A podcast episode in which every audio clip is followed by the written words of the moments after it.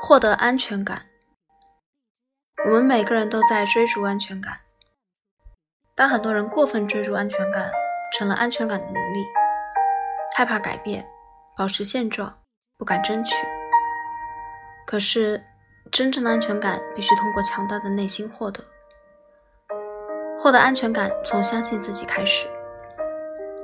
相信自己的前提是自信，而自信并不是别人夸赞出来的，是自己给予自己的。你必须让自己的生命多经历挑战。并从中获得突破和成长，比如学一项新技能，接受一个新的工作机会，主动迎接或制造积极的改变，独自去旅行，学着独自面对和处理生活中大大小小的事情。